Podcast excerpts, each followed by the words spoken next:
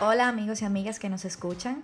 En este episodio número 10 conversamos con don Freddy Ginebra, mejor conocido como el Duende y por Casa de Teatro, un lugar y un símbolo del arte y de la cultura dominicana. Más que una entrevista, en este episodio don Freddy nos cuenta diferentes historias y aprendizajes de su vida y de la vida de la casa. Mira, ni el perdón, el perdón es vital y el rencor, el rencor, el rencor es inútil lo que hace es que te envenena el alma. Cuando tú perdonas, tú te liberas. Y yo ya, cuando me, molestan o me hieren, olvido.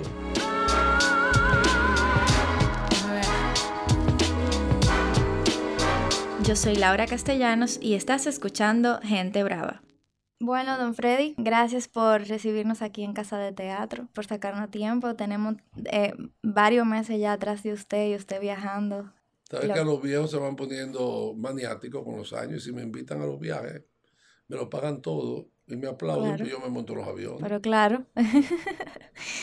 Anoche leyendo, bueno, investigando un poco sobre usted, vi un artículo o leí un artículo que se llamaba Operación Jíbara o Jíbara. Jíbara, sí, sí. Cuénteme de esa anécdota del viaje a Cuba. Bueno, hay un festival de Cuba, que un festival de cine, que este es su sexta edición, o no sé si sexta o onceava edición, y me habían invitado de jurado con un grupo de cineastas internacionales.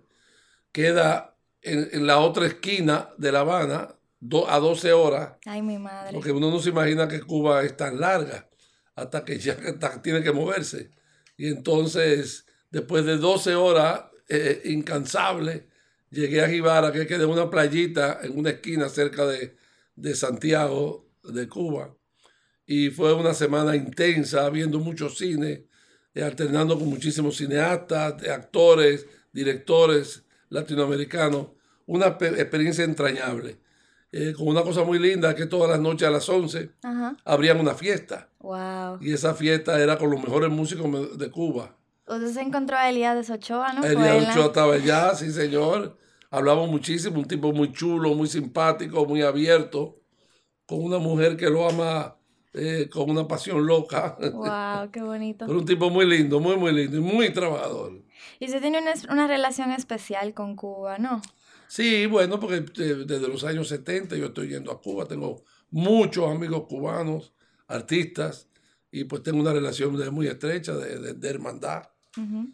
Y por eso voy casi todos los años. Cuando he ido a montar un espectáculo, como en los años 70 yo fui a montar un espectáculo en el Teatro Carlos Marx, con muchísimos dominicanos, y estaba Freddy Vera, estaba Coquín Victoria, estaba el Teatro Gratey, que fue también, estaba tu mamá, eh, y estaban, yo fui a montar ese espectáculo, Luis Díaz, Sonia Silvestre, luego fui yo a hacer un espectáculo, eh, El Canta Yo Cuento, con una cantante actriz cubana y con un cantante cubano también, en fin, cada vez tengo una nueva motivación.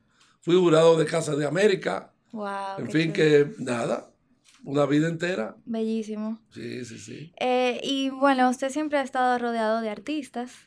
Eh, ¿Eso viene desde su infancia? ¿Usted? Desde que yo nací, yo nací con ese gusanito dentro. En mi época era más difícil expresarse. Mi familia no estaba de acuerdo con que yo me canalizara por ahí. por lo tanto, me tuve que hacer abogado. Uf. Eh, cinco años entregado a la abogacía, pero no pude desprenderme, porque yo siempre encabecé movimientos culturales fuertes en el colegio, luego en la máscara, luego en casa de teatro, luego en la televisión. Así que nada, yo lo hacía como una especie de paralelo a lo que yo hiciera para mantenerme.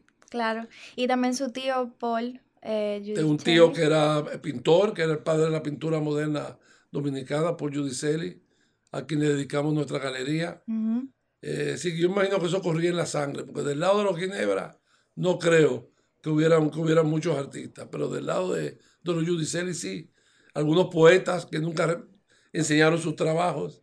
Sí. Mi mamá era muy... Su mamá también era... Mi mamá era, era, eh, estudió filosofía, una mujer con una gran sensibilidad que lo entendía todo y, yo creo que por ahí fue la cosa. Sí, totalmente. ¿Y qué, tal fue su infancia en los tiempos como de la era de Trujillo? Porque realmente nuestra generación como que lo conoce en teoría, pero nadie realmente sabe cómo eran esos tiempos. Eran tiempos muy difíciles, porque primero mi papá era enemigo del régimen, sí que estábamos muy marginados, eh, generalmente sin trabajo, tenía que vivir de, lo que apareciera. Eh, nada, de mucho miedo, de mucha represión. Eh, en cada hogar había un espía, como decían. nada, yo crecí en ese mundo, pero sin embargo, mi abuela, mi familia, tuve una infancia feliz en cuanto a familia se refiere. En cuanto a sociedad, uno aprendió a vivir porque no había otra manera de hacerlo. Para uno poder salir del país había que pedir permiso al presidente para que te dieran un pasaporte. Nadie tenía pasaportes en su casa. Esos pasaportes eran otorgados cuando el presidente, el generalísimo Trujillo, lo permitía. Y, a gente específica, me imagino. Y sí, una serie de gente podían viajar. leí también unos artículos, el de los zapatos rotos, creo que fue, que vivían muchos tiempos de escasez también en su casa. Sí, bueno, como toda la familia, eh, había momentos muy difíciles de... Y ese, ese cuento que yo escribí, que es real, que yo no me quería arrodillar en la escuela, porque la gente creía que era que yo, el, el, el cura te habrá perdido la fe ese muchacho. Y no, era que los zapatos estaban rotos y yo no quería que se viera el hoyo que tenía en cada uno de los zapatos. Y yo escribo esas cosas siempre sobre cosas que me han pasado y que pienso que son muy cotidianas y que le pasa a todo el mundo. En esa historia también usted habla como de que esa fue la primera lección como para reírse de usted mismo, algo así. Y usted siempre como que lo comenta eso de reírse de usted mismo. Yo pienso que la primera lección que debe aprender cualquier ser humano es reírse de sí mismo. Pero eso no es tan fácil, que tú ¿eh?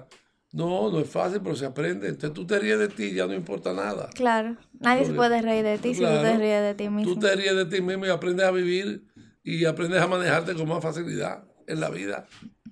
Entonces eso significa que ya usted la vergüenza lo dejó hace rato. Yo tengo vergüenza algunos días de la semana. Ah, ok. Algunos días de la semana me da vergüenza.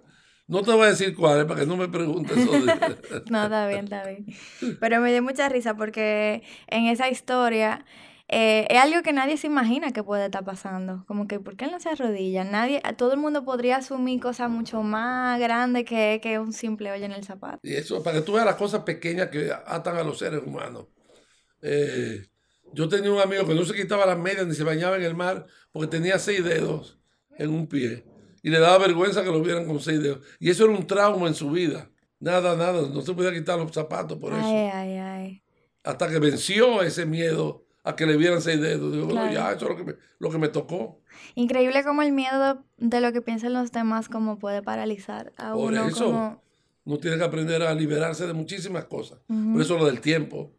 Ya yo tengo suficientes años para haberme deshecho de cantidad de prejuicios. Claro que sí. Eh, y volviendo un poco a su familia, eh, me gusta mucho cuando habla de su abuelita. Y bueno, mi abuelita era una mujer llena de amor, eh, a pesar de haber tenido 42 nietos, yo era su nieto favorito. Es verdad. Su nieto favorito. Eso ya lo ponía a las claras, a mí me daba vergüenza. La nevera había las cosas de todos los demás y lo de Freddy. Siempre era así. Y yo... ¿Y por qué será? Le sacaba más tiempo, eh, tal vez. Estaba contando la historia de que mi, mi abuelita tuvo un hijo que le puso Freddy. Y a los cinco años se le murió, se envenenó sin querer con pólvora, el ah. muchachito. Entonces le pidió a mi papá que algún día si tuviera, si fuera a tener un hijo varón, le pusiera el nombre de su hermano. Cuando yo nací me pusieron Freddy. Ya por ahí comenzó ella a, a quererme más. Y luego eh, eh, la vida me, me, dio la oportunidad de irme a vivir con ella y ya tú sabes, yo era, el, yo era el hijo recuperado. y ella insistía mucho, creo que leí, en que la familia permaneciera unida. Eso es lo que yo también veo en mi abuelita. Esa es su gran misión. Ella decía que teníamos que estar unidos, que el único tesoro que tenía esta familia era estar unidos. Porque ella sabía el peligro tan grande cuando nos separábamos todos. Y siempre hacemos eso, tratamos de estar unidos. ¿Y cómo es usted en su fase de abuelo? muy consentidor, como debe ser. Con la niña más chiquita. Yo soy con todo, con Catarina mucho, pero con todo. con todo, con todo, con todo. Yo soy un papá gallina. Los papás gallinas son los que no se despegan de sus hijos. Y yo no me despego de los míos por nada del mundo. Salimos juntos, vamos al cine juntos, comemos juntos, todo, vacaciones juntos y esa es la mayor felicidad. ¿Y Catalina y las medusas? La medusa de Eso a mí me encantó porque es la inocencia 100% como personificada en esa historia. Bueno, Catalina es un personaje muy especial con la que yo converso mucho. A veces no para de hablar. Y qué nombre tan bello también, Catalina. Sí, sí, sí. Ella, lo decimos Cata, yo le digo mi pichoncito, lo primero que se me ocurre. De paso, anoche durmió conmigo y, y es una maravilla porque nos agarramos la mano. Ay. Y ella se levanta y me da un beso. Y abuelo, tengo hambre, prepárame algo. Yo voy a. ¿qué? Huevos, no, tal cosa, no acabó comiéndose un helado de desayuno. Digo, no se lo diga a tu mamá ni a tu papá. Ay, ay, ay, que te comiste un helado de desayuno. Por eso que le gusta ir a su casa. Sí, vivimos al lado, puerta con puerta. Ah, que viven al lado. Puerta con puerta, ahí no hay escape, dormimos todos juntos. Ay, ay, ay. Ah, no, es de verdad que están unidos. Sí, no se para una puerta solamente, no, no. Mire, y cuénteme un poquito más de sus viajes también de Buenos Aires, por ejemplo. Mis viajes, bueno, yo cuando un niño soñaba con viajar mucho y no se me daba porque no tenía dinero. Entonces, al cabo de los años, cuando me dediqué a casa de teatro, porque también estuve muy atado, porque yo trabajaba, además de mantener la casa. Eh, y de repente ahora, después de los 70, descubrí un nuevo mundo. Yo comencé a hacer, eh, a contar cuentos. Y me invitaron la primera vez a, a Colombia y me vieron un grupo de programadores y ahí comenzó mi gira. Oye, yo he estado en Europa, en España, en, en Portugal, he estado en, en, Honduras, en San Salvador, en Santiago de Chile, en Buenos Aires, eh, en Uruguay, Viendo en teatro. Cuba cuatro veces, eh, que te Costa Rica. No te puedo decir, no, me contratan y me pagan. Y, entonces y yo voy a hacer cuentos. ¿Es el sueño? Claro, y cada, en cada viaje entonces usted ve teatro. Aprovecho y veo, generalmente voy a festivales. Tuve el fin de semana que viene y yo voy a estar en Chicago. Uh -huh. pero acabo de llegar de Colombia, estuve en Buenos Aires y no sigo más para adelante porque ya prometí en mi casa que me iba a quedar tranquilo. Bueno, por Navidad por lo menos. Sí, no, pero tenía tres invitaciones más buenísimas. Es verdad. Una a París, que tuve que decir que no. Otra a Quito, que tuve que decir que no y otra a Cuba que tuve que decir que no. Ay, con ay, pena. Con pena, me imagino. Sí, porque tengo que balancear el hogar y, claro. y todo eso, no puedo. Y no se cansa. Sí, pero es tanta la alegría que con un día que yo duermo ocho horas se me quita todo. Excelente. Me asustan los aeropuertos, es lo único. Sí. Con viejos sí. Sí, porque los aeropuertos se han complicado mucho y tengo miedo. A veces son conexiones, me entra un pánico de pensar que no voy a coger el otro vuelo. Uh -huh. Sí, se han convertido en, eh, son muy grandes también algunos Sí. aeropuertos, muy complicados. Y hay que quitarse la correa, quitarse todo. Ajá. A veces se me pierden cosas. Ujú, bueno, ujú. en fin. Sí, yo lo entiendo totalmente. Quiero hablar un poquito de teatro. Usted como, como expresión artística creo que es la que ha seleccionado como, como la suya, no sé. ¿A qué, ¿A qué edad comenzó a hacer? Uy, eso comenzó, ya te dije, desde que yo tenía cinco años, hacía veladas en la sala de mi casa y me inventaba cuentos y hacía cosas de esas. Luego trabajaba con Ángela Che en un patio que ella tenía en su casa, nos disfrazábamos, con, poníamos cortinas con las sábanas que nos daban, nos ponían de castigo porque la ensuciábamos todo. Ay, ay, ay. Luego hacía teatro en las azoteas con un grupo de amigos en un barrio que yo vivía. Eh, y siempre ha sido eso hasta que al fin eh, formé un grupo de teatro en el colegio. Después del colegio vino La Máscara, que era un movimiento mucho más serio y, fuerte. Y luego vino Casa Teatro y ya. Claro. Aquí ha estado ya el- la, la culminación de, todo un, de toda una procesión de vida. ¿Usted recuerda su, la primera vez que fue al teatro? La primera vez que fui al teatro, bueno, yo recuerdo la primera vez que vi una comedia musical en, en Nueva York, que me quedé, que se me salían las lágrimas. Fui a ver eh, My First Lady, nunca olvidaré eso. Y luego recuerdo la compañía de Alejandro Ulloa, que venía al Teatro Olimpia eh, a- con una temporada de teatro español que me dejaban loco. Luego recuerdo a Monina Solá en el Teatro de Bellas Artes haciendo La Sirena Varada, a la casa de Bernarda Alba, a Ay. doña Carmen Rull, a Iván García en, en el, en el sombrero lleno de lágrimas o de, de lluvia, un sombrero lleno de lluvia, con Payello García en el Teatro Arena de Bellas Artes. Yo vivía muy cerca de Bellas Artes en esa época, siendo niño, y yo no me pedía nada de lo que pasara. Y mi sueño era algún día eh, eh, subir a ese teatro. Y recuerdo que el día que subí... ¿Al de Bellas Artes? Al de Bellas Artes, pues yo en el teatro del colegio sí actuaba. Claro. Pero el de Bellas Artes no, hasta que yo logré que conseguir un director, Nini Germán, le llevé una obra que había seleccionado y dijo, mira, esta la queremos hacer, yo no lo conocía y queremos que tú nos dirijas. Y él nos dirigió y yo me acuerdo perfectamente el momento en que me paré ya, no aplaudir desde el público, sino desde el escenario y ver que me aplaudiera. Yo creía que eso no podía ser. Luego esa misma obra la llevamos a la UAS, porque el, el rector Castaño me había pedido que la lleváramos a la UAS. Y cuando yo vi ese, ese paraninfo lleno de gente aplaudiendo, me sentí eh, el premio Nobel. Es difícil, ¿eh? O sea, yo he practicado diferentes expresiones artísticas en mi vida. He tocado instrumentos, he pintado, pero yo me metí en un curso de teatro un mes con Lorena Oliva. Buenísima. Buenísima. Pero eh, no es fácil o sea, la voz, o sea, hay que aprenderse los textos y como que también expresar, como con esa intensidad, no sé, como meterse en la vida de otra gente, literal. Así mismo es, así mismo es. Y aparte, me llama mucho la atención del teatro la magia, que la gente sabe que está viendo gente igual que ellos, pero de cierta forma te están contando una historia y tú puedes creer que, ah, pero son gente subida ahí, pero se me, tú te metes en la historia 100% y tú sales de ahí como como, no sé, transformado de lo que tú acabas de ver. Así es, pero, eh, es apasionante. Eh, eso es, nada, si te gusta, te gusta, no puede Y aquello que le pica, ese virus del teatro, no se pueden separar de él. No, lo he, lo he visto de primera mano. No, tú lo has visto, claro. ¿Qué es Casa de Teatro?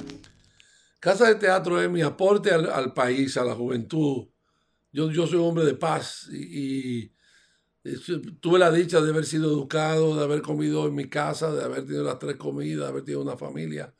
Y hay tantos jóvenes que no han tenido absolutamente nada. Yo pensé que el día que yo abriera un espacio como este, era sin necesidad de tener apellido ni dinero, solamente una, un poquito de talento y la necesidad de querer expresarse. Casa de Teatro es eh, mi respuesta a un país que a veces no entiendo, que amo mucho, pero que está lleno de injusticias. Y yo pienso que, que, esto es, lo que yo puedo hacer es esto, es pequeño, un granito de arena, pero es lo que yo puedo hacer. Yo nunca me hubiera quedado con los brazos cruzados. Esto es un trampolín donde la gente viene, salta y se convierte en estrella. Y tú no te imaginas la alegría que no hay nadie que me pague la satisfacción de yo ver los artistas que han comenzado por aquí que quizá ya ni, vengan nunca más, pero yo los sigo de lejos y, no necesito ni que me saluden, pero el saber que yo ayudé a que se convirtiera en lo que es hoy en día, ya mi mayor pago. Y, ¿qué, te digo? No hay nadie que pueda compensar eso, no hay, no. hay premio que me puedan dar. El premio me lo doy yo todos los días. Es un premio secreto, íntimo, que honesto, donde yo sé lo que, lo que hago. No necesito que me reconozcan, porque yo ya tengo el reconocimiento de, de ese otro Freddy que está dentro, que tenía una misión, que se la puso él mismo, y el día que yo muera, me moriré satisfecho. Hice todo lo que tenía que hacer. ¿Y Comencé a transformar el país desde mi, desde mi pequeña eh, eh, universo.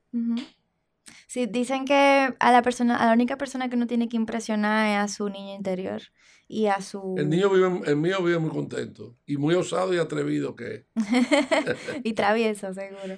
Muy travieso. Y me obliga a hacer cosas que mejor ni te cuento. Ay, ay, ay que, o sea, ¿cómo nació? ¿Usted se acuerda en el momento en que esa idea de casa de teatro le nació? Porque yo sé que a usted le gusta el teatro, vivía en una familia, bueno, vivió rodeado de arte, pero ¿cómo fue eso? Ok, vas a una casa donde qué es lo que va a pasar, como... Te cuento, eso siempre estuvo dentro de mí, pero no podíamos cristalizarlo porque yo lo veía muy lejos. Eh, y de repente Ángela Che vino de España, frustrado porque aquí no dejaban hacer teatro, no encontraba lugares. Y vino Rafael Villalona también de Rusia lo marcaron con la cruz de comunista y ya tú sabes, eso era muy complicado. Y un día Graciela me llamó y me dijo que era mi hermano. Me dice, Freddy, ayúdame, tú eres el único loco que se atreve. Y yo salí a buscar un lugar donde hacer teatro. Me cerraron todas las puertas por todos lados.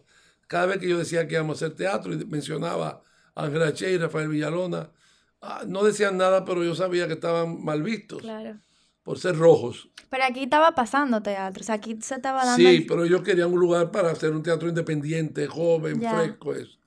Un día me, llamó Ángel, me dijo que estaban vendiendo esta casa. Y yo vine, sin tener dinero, sin tener nada. Fue amor a primera vista, desde que yo me abrieron la puerta, yo supe que esta casa iba a ser mía, yo lo supe.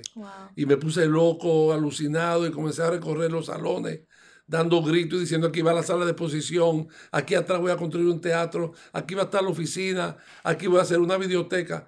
Todo como yo lo vi hace 50 años, así está. Ellos pensaron que me había vuelto loco, un viejo que yo era un muchacho en ese momento, tenía 30 años, pero 30 mil eran, mete tú que un carro eh, costaba 3 mil pesos. Wow. En esa época, pero yo nadie tenía 3 mil pesos, era muy difícil. Y entonces yo dije, mire, aguánteme un mes. Un mes.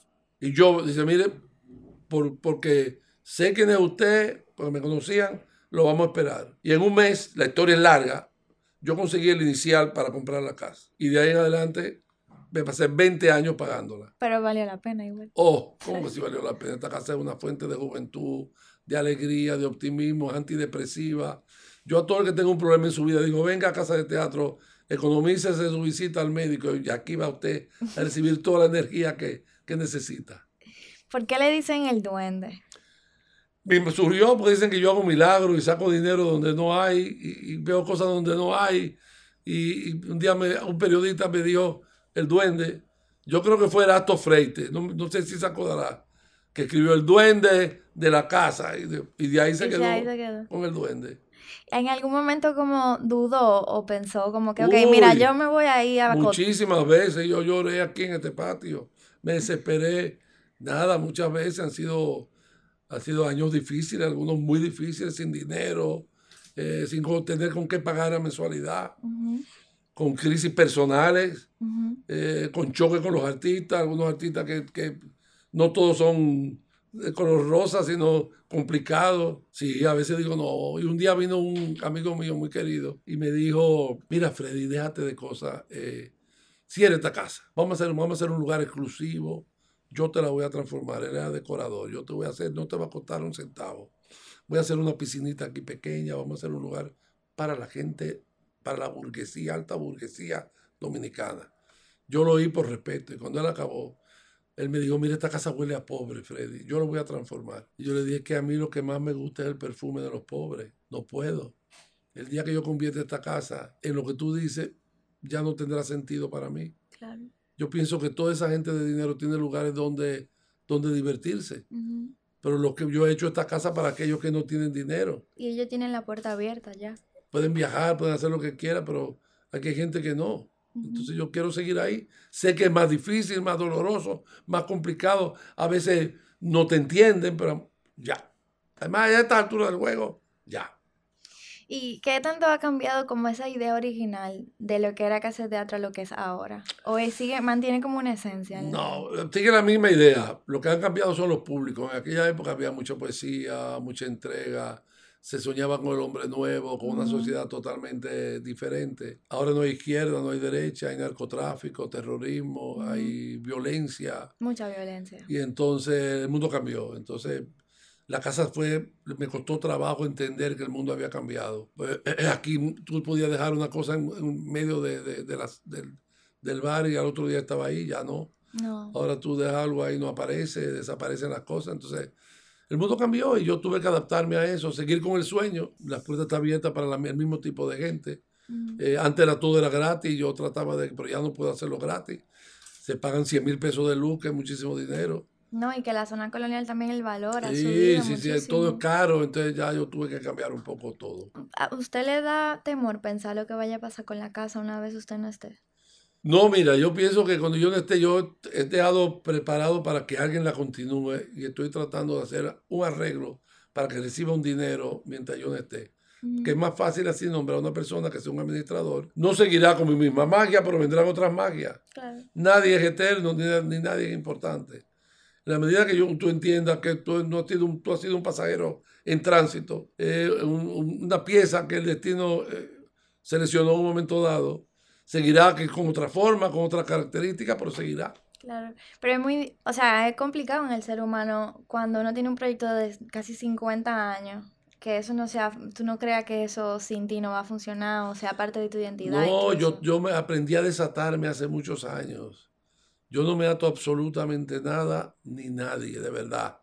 Amo con mucha intensidad todo, pero si lo pierdo, lo lloro y se acabó. no me tiro al mar, no ya esa, tiempo, esa época romántica de tirarse al mar con el primer amor se acabó. Me tiro al mar a nadar, será. En, mi investigación leí lo del libro de los 30 años, que es muy, muy bonito, un aporte muy bonito. Que me, una de las cosas que más me conmovió era el espíritu de colaboración de la gente. O sea, como que todo vivía lleno de gente. Eh, la gente se ayudaba muchísimo, los artistas colaboraban gratis, con otros artistas, como que no había ese ambiente tanto de competencia. Hay mucha colaboración todavía entre los mismos artistas, sí Sí, sí, sí, pero en aquella época era una cosa... porque es que el mundo se ha hecho muy difícil. Sí. Y para los artistas más.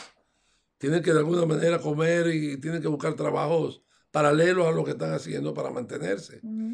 Eh, pero no solamente aquí. ¿eh? Yo ahora que viajo tanto por el mundo la condición del artista, exceptuando Alemania, que es el único país que, bueno, de los que yo he ido, que veo que tienen un, hay una, el Estado se preocupa de asignarles un salario para que no pasen hambre una vez termina la carrera y eso, pero yo aquí no lo he visto.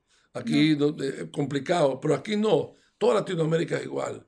Lo mismo en Estados Unidos, los artistas de meseros, de, de limpiando casas, para poder mantenerse y continuar.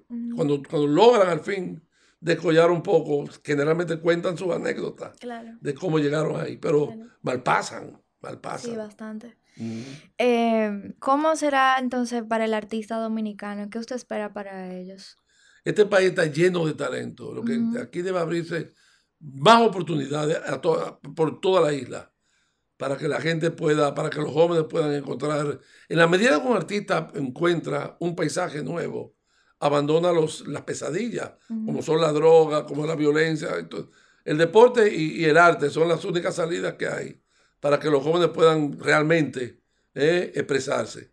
Pero si se les cierran todas las puertas y se les ponen difíciles, caen en la rutina donde está el mundo, un mundo enfermo, donde la droga se está carcomiendo todos los principios, donde ya la patria dejó de ser un ideal, sino un negocio. Sí y es complicado. Por eso que yo creo que hay que inundar de escuelas todos los parajes y rincones del país, preparar bien a los maestros, eh, eh, abrir todo lo, todo lo que se pueda, todos los géneros artísticos posibles y de esa manera transformamos. Y también una ley de mecenazgo que como que apoye a esas artes como que en, en, este momento se ha apoyado una ley de mecenazgo y que las empresas podrán disponer de un 5% para, que es poco, pero un 5% para, para ayudar a toda, todas las, toda la gente que quiera hacer algo. Vamos a ver si, si funciona. Que funciona, exacto. Bueno, y volviendo un poquito a, a, Casa de Teatro, quisiera que me hablara un poquito sobre el día que se murió Orlando Martínez. Mira, precisamente es un unipersonal que estoy haciendo ahora. Ese es uno de los puntos claves a mí me impresionó mucho esa, esa parte del libro donde cuenta la historia de esa noche. Esa noche fue, eh, bueno, Orlando venía mucho aquí. Te voy a contar lo que me pasó. Yo hace un año fui a San Juan eh, con un grupo de, de, de, teatro. Y estando en San Juan, alguien me dijo, ¿tú conoces la casa de Orlando Martínez? Digo, no. Ah, llévame, dije. Él era uno de los visitantes de Casa de Teatro y fue de los primeros socios que tuvo casa de teatro en Orlando. Y él venía mucho, era muy silencioso, muy callado, llamaba por teléfono que le reservaran una entrada para los espectáculos. Y venía, venía siempre aquí. Yo lo saludaba, que hay, que hay, no intercambiamos mucho, pero era más amigo de su hermano del mundo. Y de repente, sí te llevamos.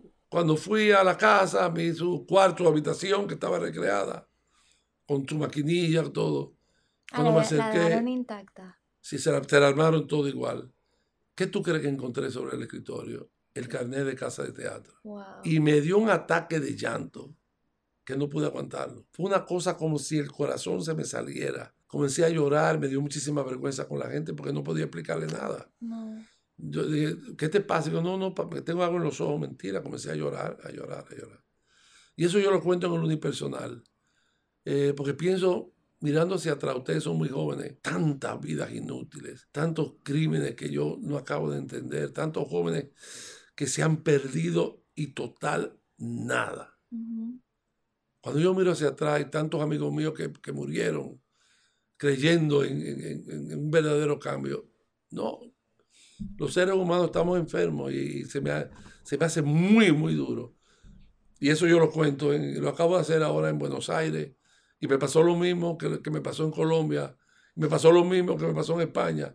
Cuando llegó el momento de Orlando Martínez, no puedo dejar de llorar. Y no es algo que yo, es algo que me, que me sale ahí. No puedo dejar de llorar porque pienso. Entonces digo, bueno, ahora tengo que seguir con más fuerza en esa casa de teatro. Tengo que seguir. No sé lo que va a pasar, pero tengo que seguir trillando ese camino. Abriendo puertas a toda la gente que yo pueda. No hay de otra, no hay de otra. Y ojalá haya menos muertes, porque eh, es muy duro, muy, muy duro. Para mí fue un golpe tremendo. Recuerdo esa llamada telefónica que me llamó Carmencho Brusilov del periódico. Me Freddy, llegó Orlando. Dije, no, mira, rarísimo porque siempre llega temprano. Pero no, ahí están sus dos entradas, sus dos puestos guardados. Dice, y, digo, ¿qué pasa? Dice, no, te llamo ahora. No te vayas del teléfono. Digo, qué cosa rara. Le dije a la gente, no comiencen, que parece que Orlando se retrasó. Como aquí se comienza un poquito más tarde. Sonó el teléfono inmediatamente y me dice, acaban de matar a Orlando. Digo, ¿tú estás segura? Acá ella se puso a llorar. Ella era muy amiga de Orlando. Imagínate tú. Yo fui al escenario, fui al teatro y dije, hoy no hay función. La gente se comenzó a llorar, se abrazaron unos con otros y un crimen que tardó años y años y años en el misterio y todo el mundo sabía quién lo había matado. Para mí eso fue un golpe grande. Así como Orlando, otros amigos que, que murieron, que, que no, no, tiene sentido. Yo creo que las ideas se combaten con ideas, no con las armas. Qué triste y qué, y qué pérdida tan grande también. Sí, un tipo brillante. y un poquito después matan al hermano. Le crearon toda una fábula y lo mataron. Y como 20 días después de la muerte de Orlando, yo fui a cenar a casa de Ángela Che y el mundo estaba allá. Y en un momento dado me dijo, yo sé quién mató a mi hermano. Digo, dime. Dice, no, si te lo digo también tú vas a correr peligro. Dije, no, nadie va a saber. Dice, no, Freddy, no te lo puedo decir, te voy a hacer daño. Yo lo miré, pensé que era que no quería decirme. Y a los cinco días lo mataron, a él. A los cinco días lo mataron. ¿Fuera real que le podía hacer era real, era real, era real. No, y muchas veces Casa de Teatro la rodearon. Sí, le quería preguntar un poco de eso porque mi mamá me contó que ella estuvo presente varias veces que venían y rodeaban aquí. No entraban, pero sí rodeaban la casa, sí se paraban en la esquina, sí amenazaban a los artistas. A Ramón Leonardo una vez que cantó aquí, lo esperaron en la esquina y le dieron una golpeada grandísima. Y ya, eso era. Como amenazar, simplemente por amenazar, para que ellos... No, porque era un movimiento de izquierda muy fuerte. Eh, la casa, yo la casa la abro a todo el mundo, todo el mundo tiene que decir lo que piensa y yo creo que, como te dije anteriormente, las ideas se combaten con ideas, no con violencia.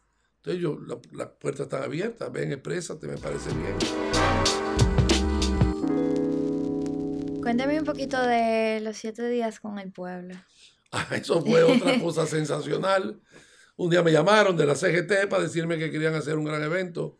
La Casa de Teatro recién se acababa de inaugurar y yo dije que sí, que iba a colaborar. Me pareció que no iba a ser posible, porque me hablaban de Ana Belén, de Víctor Manuel, de Silvio Rodríguez, de Mercedes Sosa, de, de Dani Rivero. Esa gente no va a venir nunca aquí. Pues vinieron todos. Y la gente hacía fila hasta la Padre Villini para entrar. Y esto se convirtió en el centro de un volcán en erupción. Yo creo que eh, Balaguer no, no pensó que iba a ser así. Eso sí, a los siete días justo, a todos los votaron. Porque el pueblo se volcó, la gente comenzó a...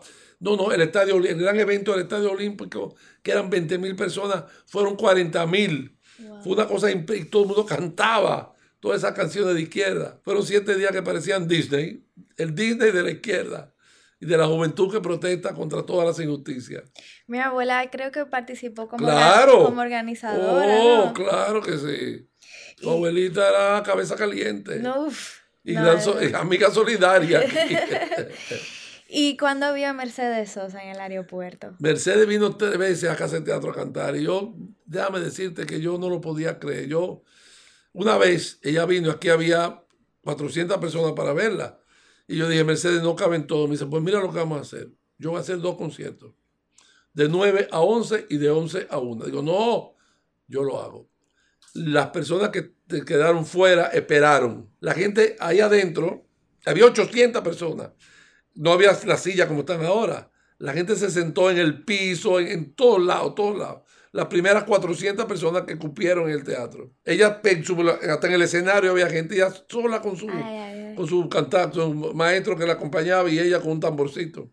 Y los 400 que estaban fuera esperaron y se fueron a la una de la mañana. Ella acabó muerta y me dijo, Freddy, qué felicidad tan grande. Qué bella. Yo le hice una entrevista a ella y se me perdió. Ando buscándola en el, en el listín diario porque la publiqué ahí. Tengo que buscarla para sacarla, que la quiero sacar. Yo te dije que Mercedes Sosa durmió en casa de mi mamá. Sí. Y yo no me sabía la historia muy bien. Ella me dijo que era que como mi abuela era organizadora, pues ella se fue a la casa a dormir. mi mamá no lo podía creer.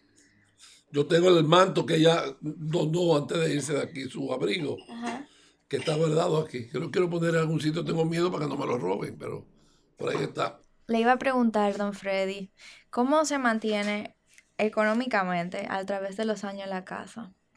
Ha habido muchos periodos. Porque también me, encanta, me encantó que usted con vergüenza, eh, tal vez pedí alguna donación, pero igual mucha gente como que también ha aportado en diferentes Muchísima gente ha aportado, los artistas han aportado con obras, mi mamá en una época mantuvo la casa, eh, yo la mantuve muchísimo tiempo con el dinero que ganaba. Ahora tenemos una subvención del Estado también que nos ayuda por primera vez. Eh, pero además de eso tengo empresas privadas que sí hacen aporte la venta de los cuadros, la, entrada del, teatro se recibe muy poco. Sí. Sí, porque el teatro es, muy, eh, es más gasto que otra cosa, pero la misión de la casa es esa. Claro. Eh, con eso no podríamos vivir, no podría haber que subir los precios del teatro. Sí, y ese no es el punto. Y ese no es el punto. Entonces, nada, pero se mantiene. Yo a veces me pregunto, es como un milagro cada fin de mes. Cuénteme un poquito de la historia de los aire acondicionados y sus dos amigos. Que usted lo, trajo a pasar calor para que entonces, por favor, el aire acondicionado. Yo invité a dos empresarios muy queridos a, que vinieran aquí, me tomó tres meses coordinarlos. Y los invité, le pedí a Ballet Roto, Mercedita Morales y Víctor Ramírez que montaran un ballet. Y montaron un ballet de 45 minutos. Yo, eran los mejores. Yo dije, miren, yo lo invité al ballet. Ninguno de mis dos amigos era fanático del ballet, pero por complacerme vinieron. Eh, cuando llegaron a cada uno le di su bebida favorita, que como yo sabía, yo había investigado todo. este bebe whisky, este el otro bebe vodka, y el whisky que él bebía yo lo sabía, y el vodka que él bebía yo lo sabía. Le puse dos vasos llenos en la mano, oh, pero Freddy, ¿qué? Y este detalle, ah, no, mentira, para aflojarlo. A lo, pero vamos a comenzar ya, digo, no, no, no, todavía. Ya que no veamos dos o tres tragos, cuando le di tres tragos a cada uno, ya más suavecito me lo ah. llevé para el teatro. desde que entraron me dice uno, uy, esto es un sauna. Digo, no, no. Me, digo, comenzó el ballet, dice, ven acá, me dice calladito. Y la gente aguanta esto. Dice, sí, la gente viene aquí a sudar, la gente viene a esto. Yo no puedo aguantar más los 15 minutos, tú, tú vas a mover loco, yo no, yo no puedo respirar. Digo, ¿qué tiempo dura el ballet? Digo, 45 minutos. Faltan 35, no, yo no puedo más. Si yo te regalo un aire, tú no ahora mismo, pare ¡Ey! Paren, paren, paren.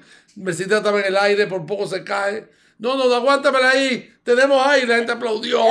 Nos besamos. Y, entonces el otro que estaba ahí asustado le dije, mira, en este país no hay luz, regálame la planta. Me miró, me dijo, pues cuenta con la planta. Mira, y entonces, cuando se iban los dos, me dijeron, él te la función más cara de nuestra vida. Tú eres un sinvergüenza, nos ha engañado a los dos. Al otro día tenía ya la cotización del aire y la planta me llegó preparada para todo. Excelente. Pero bueno, y así es la historia. La casa tiene muchísimas cosas. Este aire acondicionado tiene una historia. Lo estamos estrenando hoy. Ese aire lo estamos estrenando hoy de verdad. Ay, ay, ay. Yo invité a un amigo mío, me dice, Freddy, esto hace mucho calor. Digo, un aire nuevo. Yo hice una llamada telefónica y me lo pusieron ayer. Increíble. Mire, ahora se siente bien. Sí, está nítido. Muy bien, muy bien, muy bien. Y también eh, en una época, bueno, porque yo no he visto, yo conozco casi teatro como está ahora, pero en, en aquella época las fotos no había techo. Y también la gente entonces se mojaba cuando llovía. Esa es otra historia más larga y más complicada. Y, un personaje vino un día aquí, me dijo que me iba a dar un cheque, que no me preocupara era de una empresa que estaba muy comprometida con el imperialismo del momento. Yo dije que yo no podía aceptar dinero, eran 5 mil pesos el techo de casa de teatro costaba. Y yo dije, no puedo aceptar ese dinero. Mira, Freddy, no, ellos te lo van a dar porque admiran mucho lo que tú estás haciendo. Y no te van a sacar nada. En que tú estás seguro, mira, que me va a traer muchos problemas con todos los artistas. Aunque yo creo que para lo que sacan, le sacan al país. Perfecto que me lo donen, pero sé que no me, no me van a entender. Dijo, no, no, no. Me dio el cheque, yo puse mi techo, él venía siempre. Y al año, al año, me invitó a una fiesta que él tenía. Y él estaba en el micrófono y me dice, quiero que Freddy Ginebra venga por aquí, tengo algo que entregarle. Y cogí un sobre. Yo caminé y yo dije, ¿qué es lo que me va a entregar? Me entregó el sobre y sentí 30 flashes sobre mí. Al otro día salieron en todos los periódicos una página inmensa.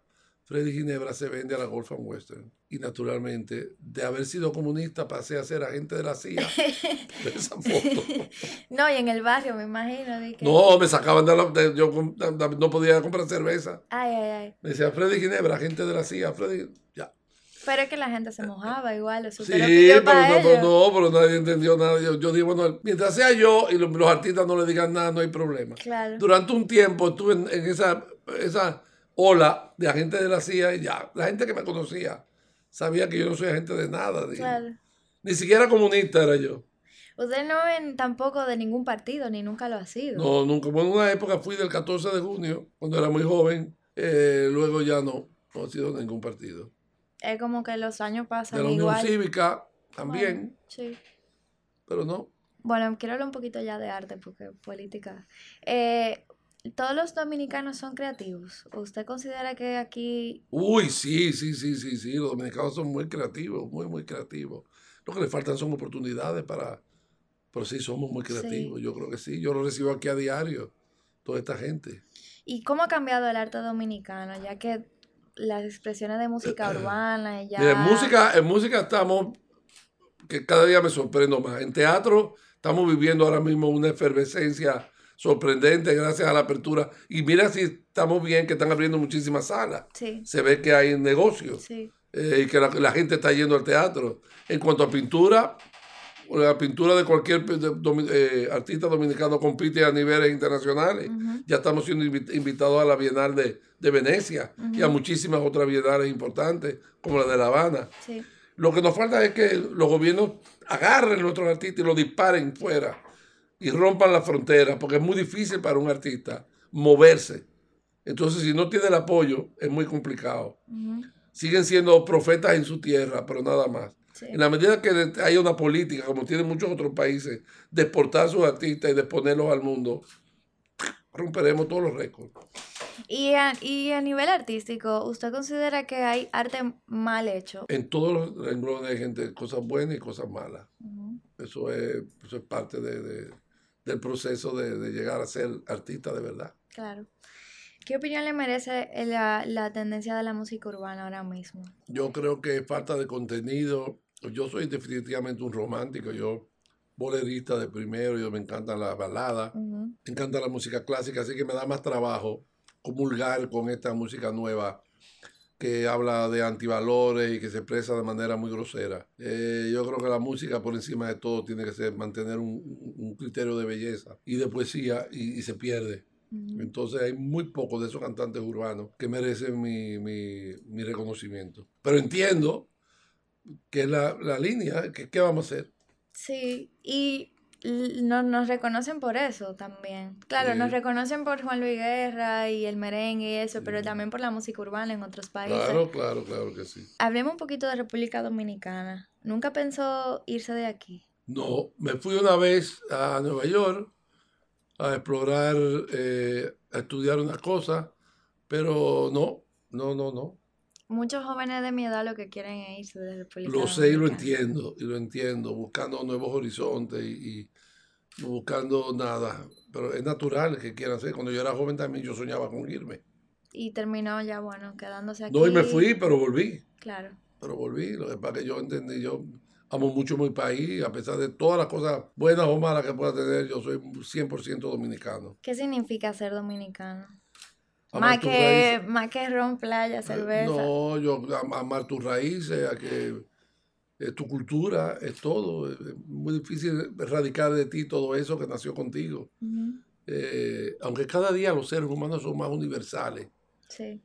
Eh, y van perdiendo. Y medio nacional, menos nacionalistas. Menos nacionalistas, sí mismo. Pero yo soy un viejito ya y los viejitos tienen derecho a decir todas esas cosas. y, y, amar esas cosas con, con pasión como yo las amo. ¿Qué tal, qué opinión le merece como el crecimiento del país? ¿Usted cree que el crecimiento económico del que se habla muchísimo es real o es una burbuja? Es un renglón que yo, gelatinoso, que yo no lo entiendo, porque si estamos tan bien, tan bien, tan bien, como que las cosas estén tan mal, tan mal, tan mal. Como que hay mucho crecimiento económico y mucha injusticia al mismo tiempo. Por eso, no sé si la injusticia, mientras yo vea que hay un pobre en la calle y haya un problema de, de, de, de hambre eh, y de educación y de salud, ¿qué te digo? Y eso que yo creo que hemos avanzado mucho, pero, eh, óyeme, la salud y la educación para mí son vitales. Y usted ha estado mucho tiempo viviendo aquí y puede ver la diferencia también de aquellos años, había mucha más pobreza. O era más generalizada, tal vez. Siempre ha habido pobres en, en, este país, en el mundo, siempre ha habido pobres. Parece que es parte de la, como que no se va a acabar nunca, pero creo que debemos hacer todos los esfuerzos porque cada día haya menos. Y que no haya un dominicano que se acueste sin comer. Y sobre la política y lo que está pasando ahora mismo con el tema de las primarias, las elecciones del año que viene.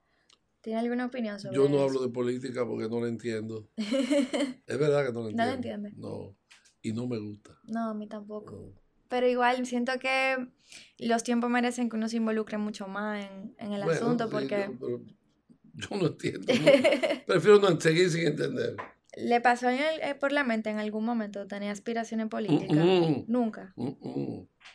Incluso porque tuvo como en algún momento involucrado de cierta forma un ambiente político en No, nunca, nunca, nunca, nunca me pasó por enfrente. De hecho, me han ofrecido un cargo y dije que no. Y dijo que no, no le interesa. Tendría que renunciar a muchísimas cosas para hacer, para ocupar un cargo en cualquier gobierno y, y ya yo no puedo hacerlo. Claro.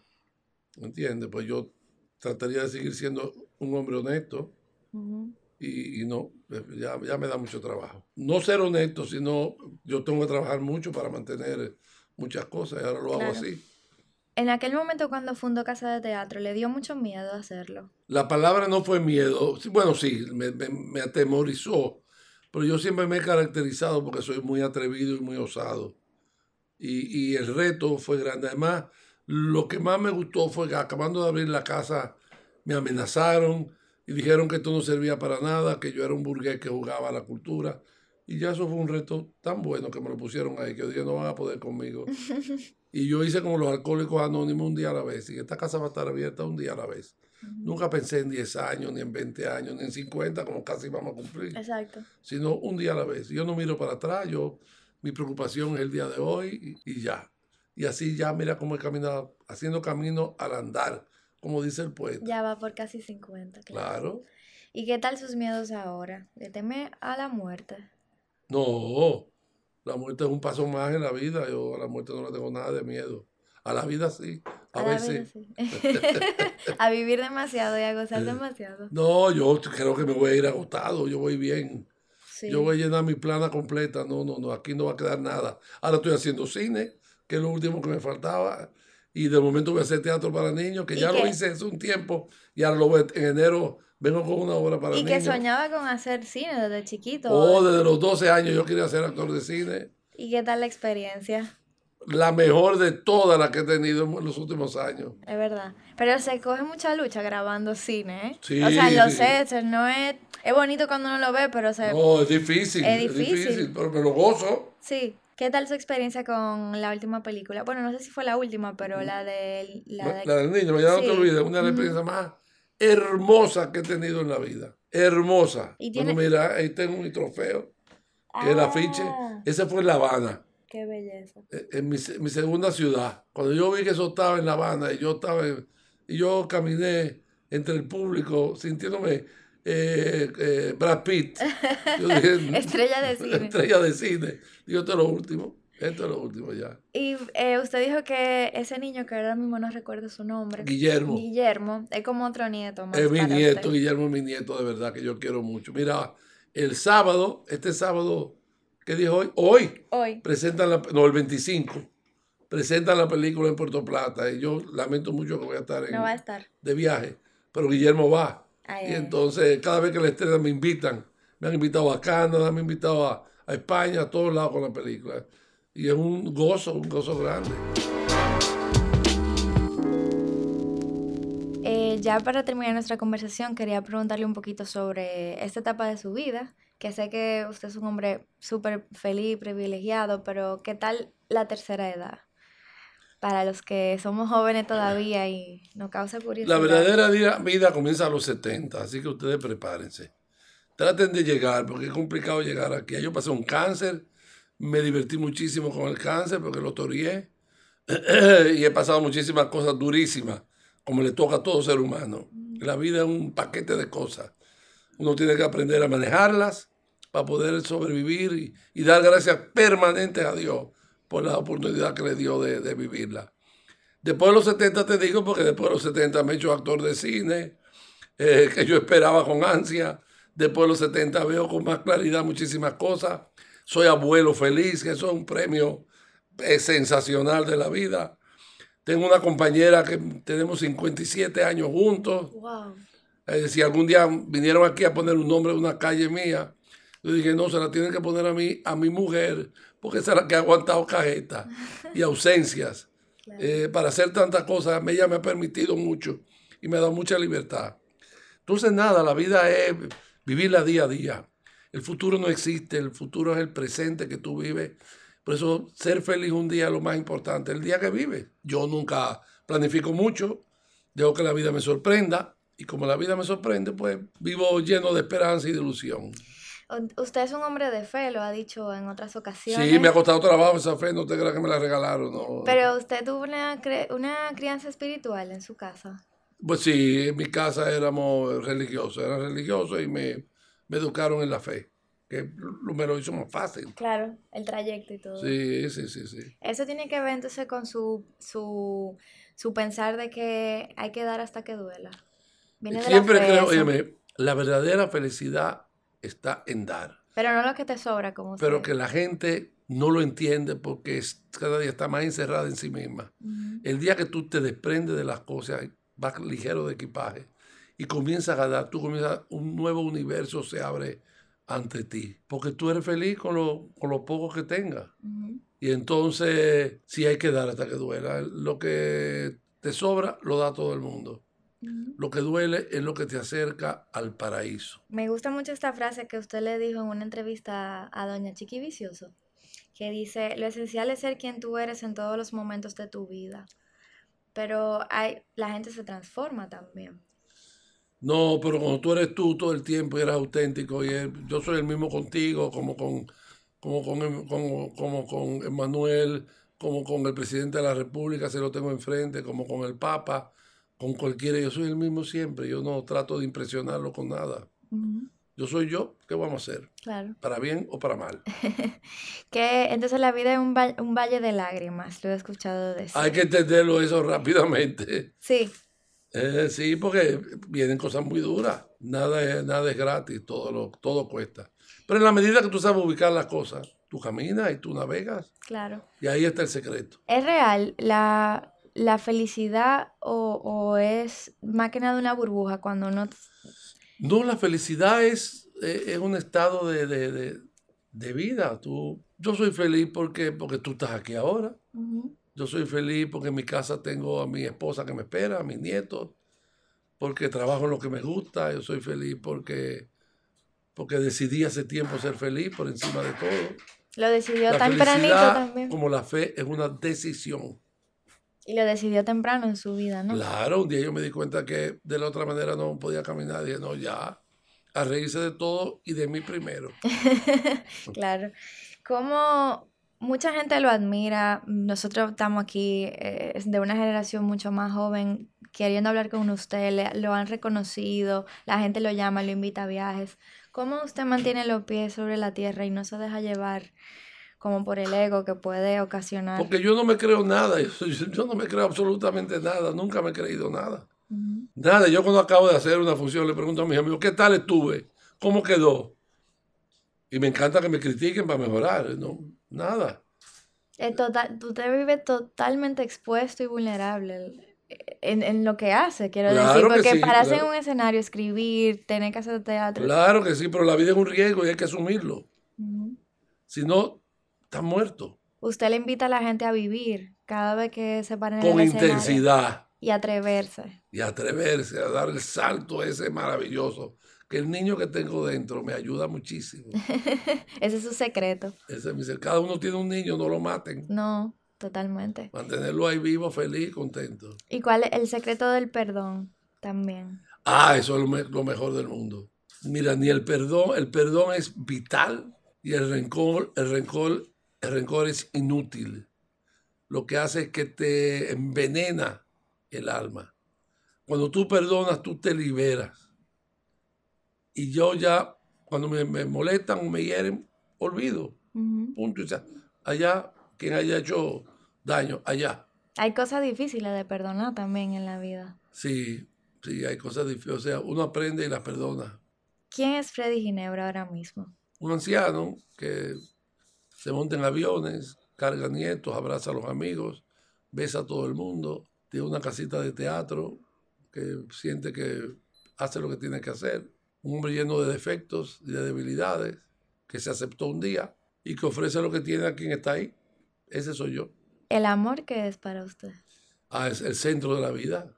Me encanta que usted lo ve como también una forma de que no, no tiene apego, no existe el apego en el amor real. Es que si tú te apegas, entonces no amas, tú te encarcelas. Hay que amar en libertad siempre, en libertad, mucha libertad.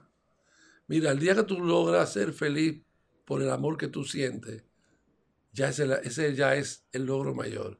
No por el que tú recibes, sino por el que tú sientes. No importa que te correspondan o no, pero tú sientes amor hacia esa persona, ya eso, eso te enriquece y eres capaz de hacer muchísimas cosas. Qué bonito es.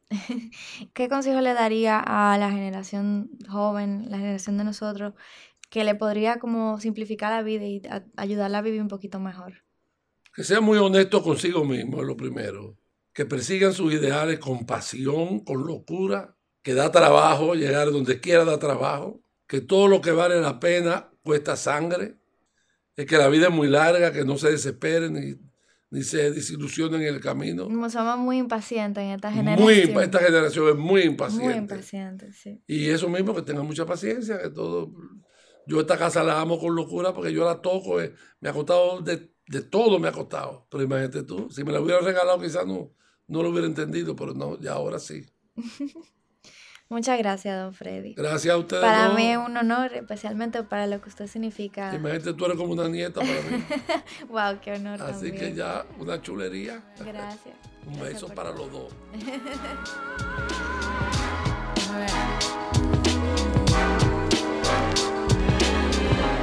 Recuerda suscribirte a nuestro canal y seguirnos por nuestras redes sociales arroba gentebrava.rd y conecta con nosotros.